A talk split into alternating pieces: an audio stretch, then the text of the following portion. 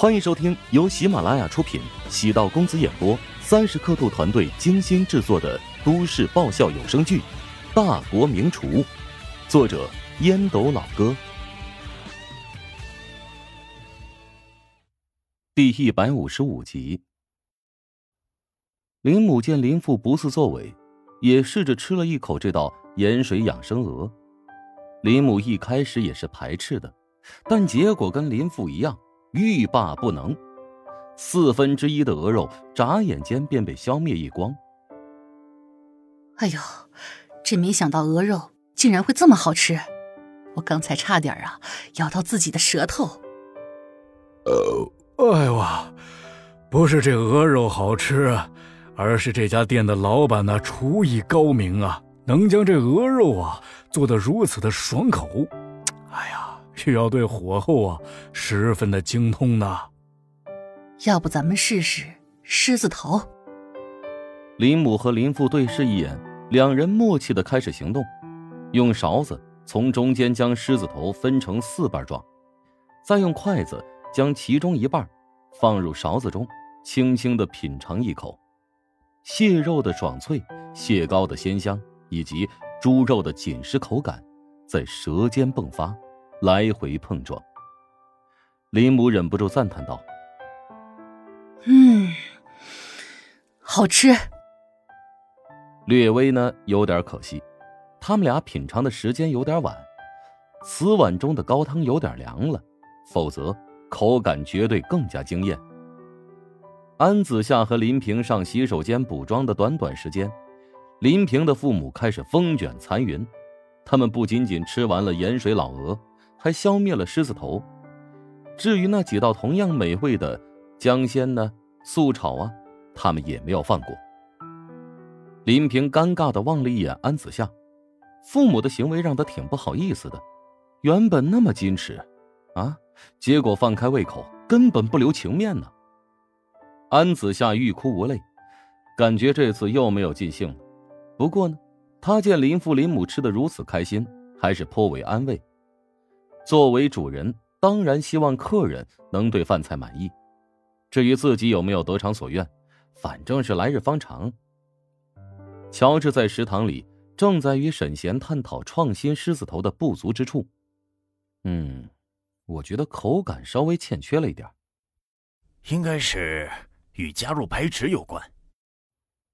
哎，能不能找到办法让口感变得更加松软？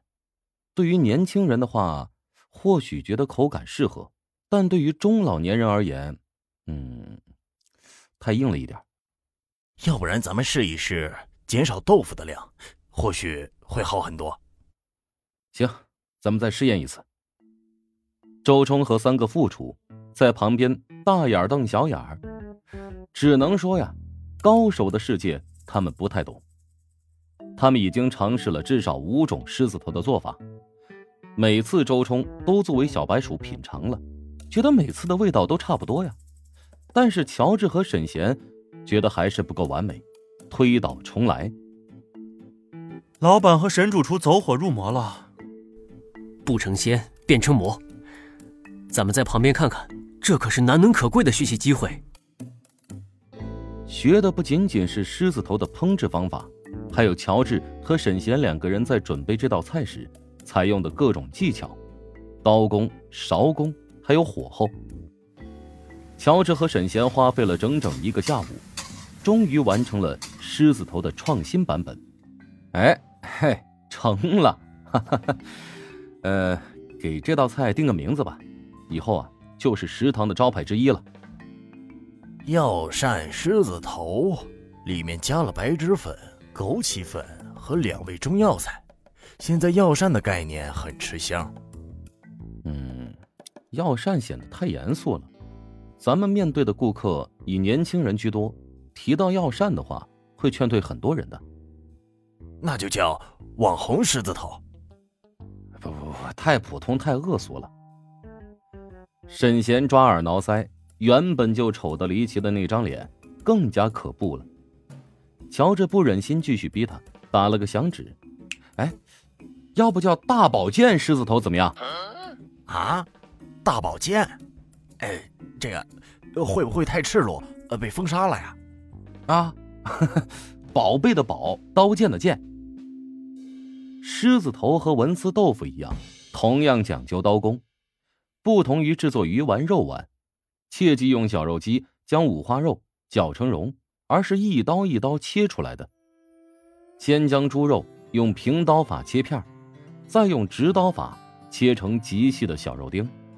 所谓粗切成丝，细切成丁，石榴粒大小，一刀不剁，琐碎切之，保证肉质肌理。组织尚存，最大限度保持口感鲜嫩。说是刀法，却有剑法的精细。用宝剑形容，倒也直观。沈贤如同丑橘的脸，露出森然的狞笑，对乔治比了个大拇指。嘿嘿，这名字绝对牛。乔治和沈贤最近这段时间经常在一起研讨，必须要定下几道食堂的招牌菜。任何一家餐馆，想要能够站稳脚跟吸引新顾客变成老顾客，必须要用口味独到的招牌菜。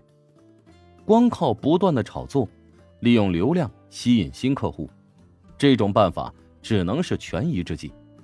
招牌菜必须要有竞争力，同时也得有准确的定位。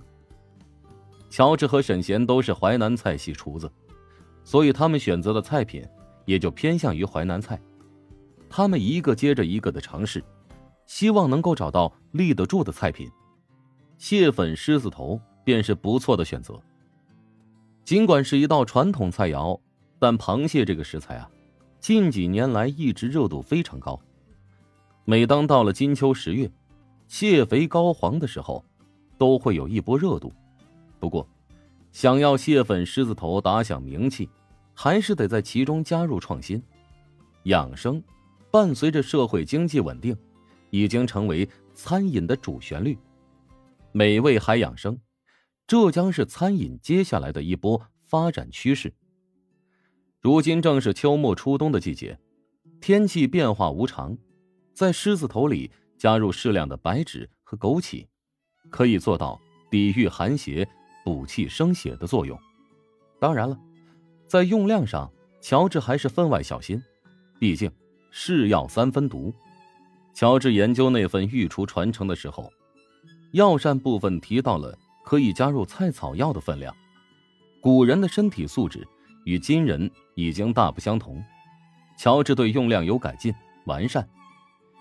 沈贤虽然长得丑，但性格挺不错，经常在一起，慢慢习惯与他相处的方式，大不了。不看他便好了。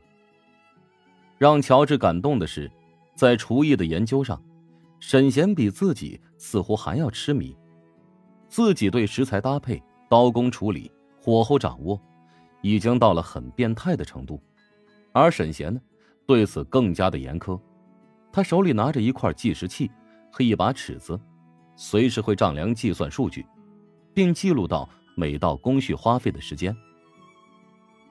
乔治一开始觉得他这么做太夸张了，但是翻阅过他的记录的本子之后呢，由衷的感到钦佩。老沈，你有没有想过出一本菜谱？哎呀，我就是个大老粗，哪有本事写菜谱啊？哎，你那个笔记本内容便不错，只要稍微整理一下，就可以弄成一本让人眼前一亮的菜谱。可是。我没工夫整理啊，而且这文笔哎，实在是不行。呃，要不这样吧，你帮我润色润色，哎，咱俩一起来完成这本菜谱，哎，怎么样？哎，说实话，我最近这段时间的领悟啊，都是源自和你探讨。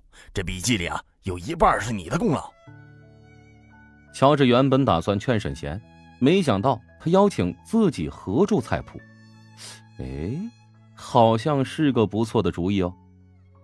现在市面上的菜谱有很多，但是绝大多数都没有太多的亮点。伴随着互联网现在越来越发达，大家搜菜名，立刻便会出现各种各样的攻略。写一本菜谱不难，关键是写一本与众不同的菜谱，太不容易了。忙碌的一天终于结束，乔治和后厨几人将厨房整理干净，下班离开。来到停车场，发现车窗和雨刮器间夹了一张名片，上面写着林平的名字。乔治皱了皱眉，若不是自己细心，差点将之当成售楼处的广告名片给扔掉了。本集播讲完毕，感谢您的收听。如果喜欢本书，请订阅并关注主播。喜马拉雅铁三角将为你带来更多精彩内容。